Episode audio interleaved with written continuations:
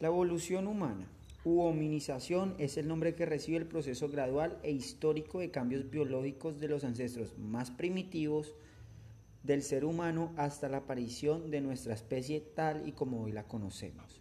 Este proceso tuvo inicio hace 5 a 7 millones de años en el continente africano. La evolución humana tuvo un punto inicial cuando la población de primates del noroeste de África se divide en dos linajes que evolucionaron de modo independiente. Uno de ellos permaneció en los árboles, mientras el otro migró a las llanuras. El Australopithecus afarensis fue una mezcla entre los primates y los seres humanos. Por ese motivo no se considera humano. Medía 1,10 metros de altura, su peso era de 40 kilogramos y caminaba erguido. Apareció en la Tierra hace 3 millones y medio de años. Su cráneo, relativamente pequeño como el de un antropomorfo, capacidad craneal de 375 a 550 centímetros cúbicos, cara bastante grande con fuertes pragmatismos, y su esqueleto postcraneal, regional pélvica y miembros inferiores adaptados a la locomoción bípeda, falanges fuertemente escurvadas sobre el eje longitudinal, índice humero-femoral superior al de los humanos modernos, brazos más largos con respecto a sus piernas. Diformismo sexual muy marcado, los machos mucho más corpulentos que las hembras. Tenía dientes espatulados molares y premolares relativamente grandes. Tenía mandíbulas grandes y robustas, huesos maxilares grandes, paredes craneales muy delgadas.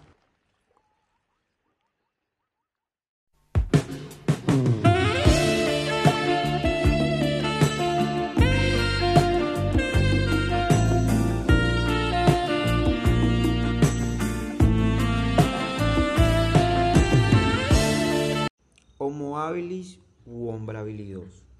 Vivió a comienzos del Pleistoceno, más o menos hace 2.5 millones de años.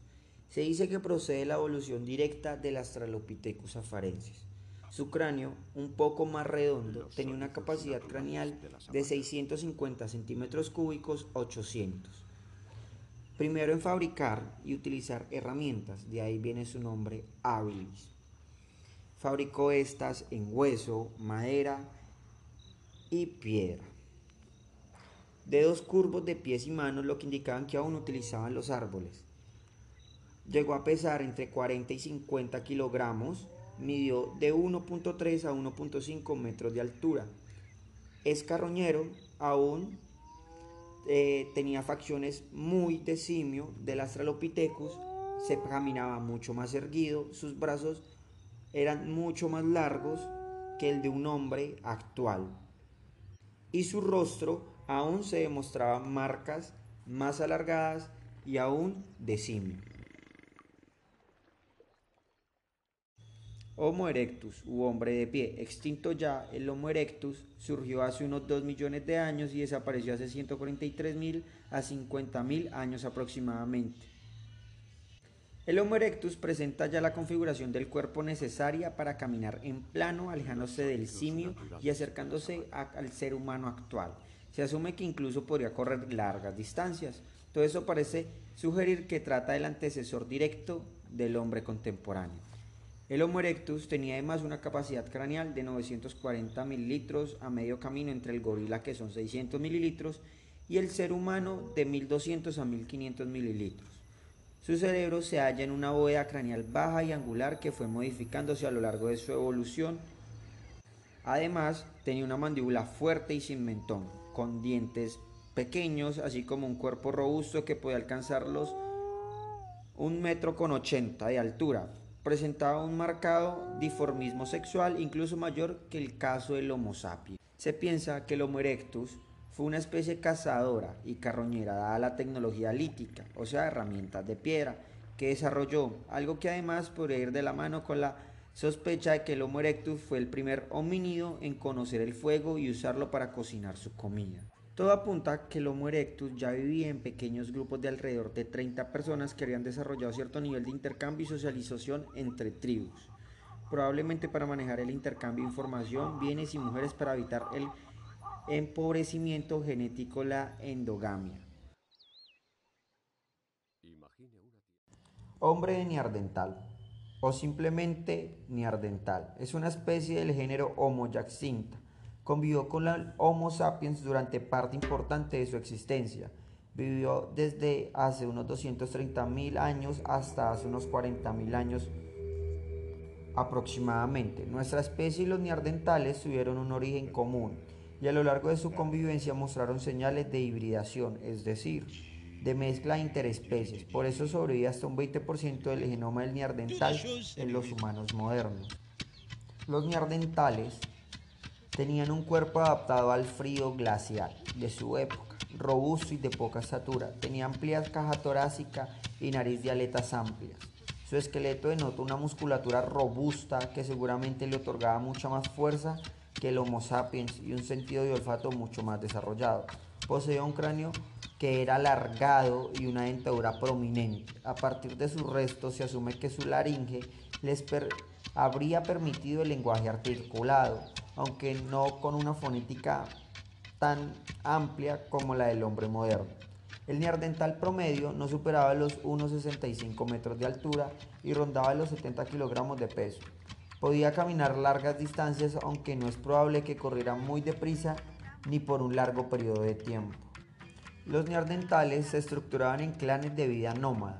Los unían importantes lazos emocionales, los cuales se evidenciaban en el cuidado de los débiles y de los enfermos, así como el enterramiento ritual, incluso hay evidencia de cierto grado de división de trabajo en base al sexo, así como el ciudadano conjunto de los jóvenes de la tribu.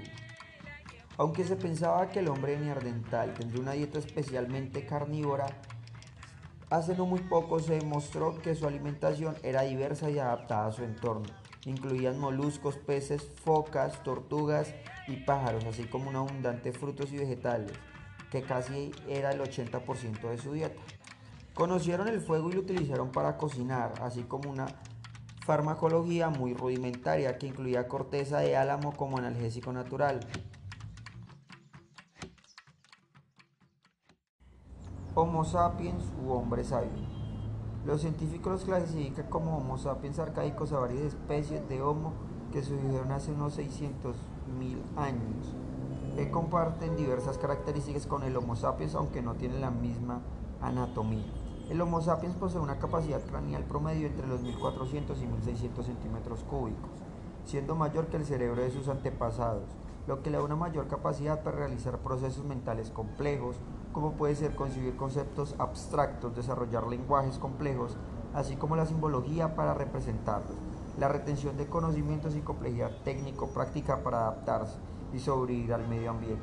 El Homo sapiens tiene varias características físicas comunes con algunos de sus predecesores, como la posesión bípeda, la configuración craneal común a las especies predecesoras, pero con marcadas diferencias, mayor capacidad cerebral, disminución del tamaño de la mandíbula, menor masa muscular y desaparición de prominencias orbitales en los ojos.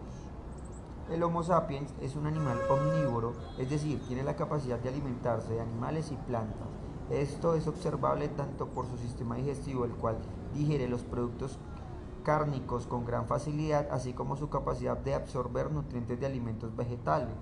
Otra característica del Homo sapiens es el vestido, pues al estar desprovisto de vello corporal requiere cubrirse para protegerse del frío, por lo que utilizó la piel de los animales para vestirse y posteriormente creó su vestimenta de materiales variados.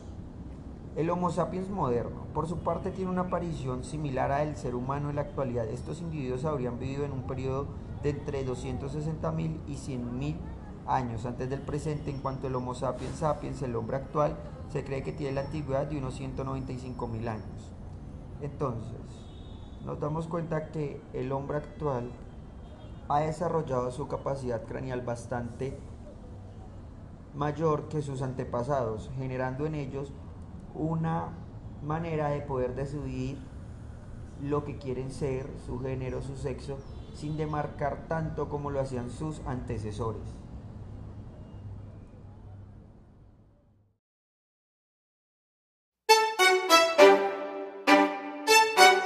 ¿Qué pasa contigo? Dímelo. Ya no tienes cosa Hoy salió con su amiga, dice que pa' matar la tusa. Que porque un hombre le pagó mal,